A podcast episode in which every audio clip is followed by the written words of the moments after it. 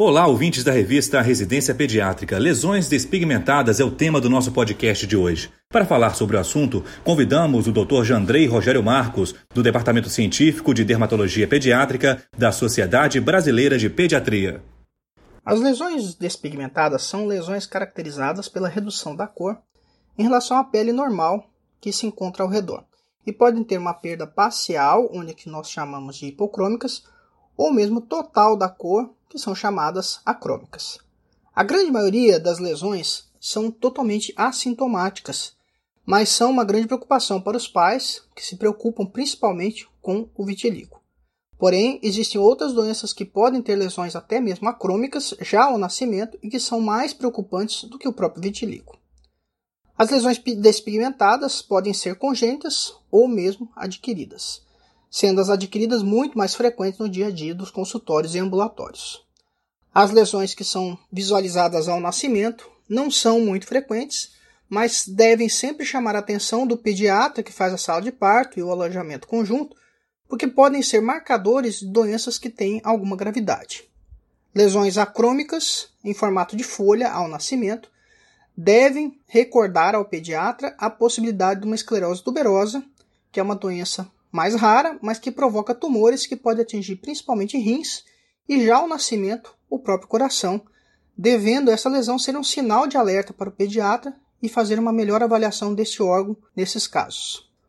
Outras lesões despigmentadas congênitas que chamam a atenção já na sala de parto é, é a chamada piebaldismo, que nós tivemos algumas reportagens esse ano e ano passado, onde nós observamos uma mecha de cabelo bem branca com uma lesão despigmentada na base, sendo que não existem é, doenças relacionadas ou alterações associadas a essa patologia. Quando falamos de lesões despigmentadas que são congênitas, mas que surgem após alguns meses, devemos lembrar dos nervos hipocrômicos. Eles surgem é, ao nascimento, só que só são visualizados depois de alguns meses, porque a pele ao redor precisa adquirir uma coloração que é, ocorre após alguns meses de exposição solar. E já a lesão hipocrômica não vai adquirir essa cor e vai se tornar cada vez mais visível, principalmente pelos pais e pelo pediatra. Falando de lesões despigmentadas adquiridas, que são realmente as mais frequentes, sem dúvida alguma, a hipocromia residual, de longe, é a mais importante. E ela trata-se de uma lesão que ocorre por perda do pigmento por um processo inflamatório em algum local do corpo. Ela é muito observada nas crianças menores de um ano, nas dermatites seborreicas, principalmente em região axilar e região inguinal, e essas lesões também podem surgir relacionadas a picadas de inseto no puririgo estrófilo, onde após a melhora do processo inflamatório, essa hipocromia pode permanecer até mesmo por alguns meses até a completa recuperação. Outra lesão despigmentada que ocorre frequentemente em áreas mais oleosas do corpo, como a fronte e região dos ombros, é a pertiríase versicolor, que trata-se de uma infecção fúngica pelo Malacésia furfo, devendo o tratamento ser realizado com antifúngicos tópicos e shampoos, evitando-se o tratamento sistêmico nesses casos. Por último, a lesão despigmentada né, acrômica, que chama a atenção mais dos pais, que causa maior preocupação dos pais, é sempre o vitiligo, que é uma doença autoimune, onde os melanócitos são atacados e perde-se a produção de melanina de determinadas regiões do corpo.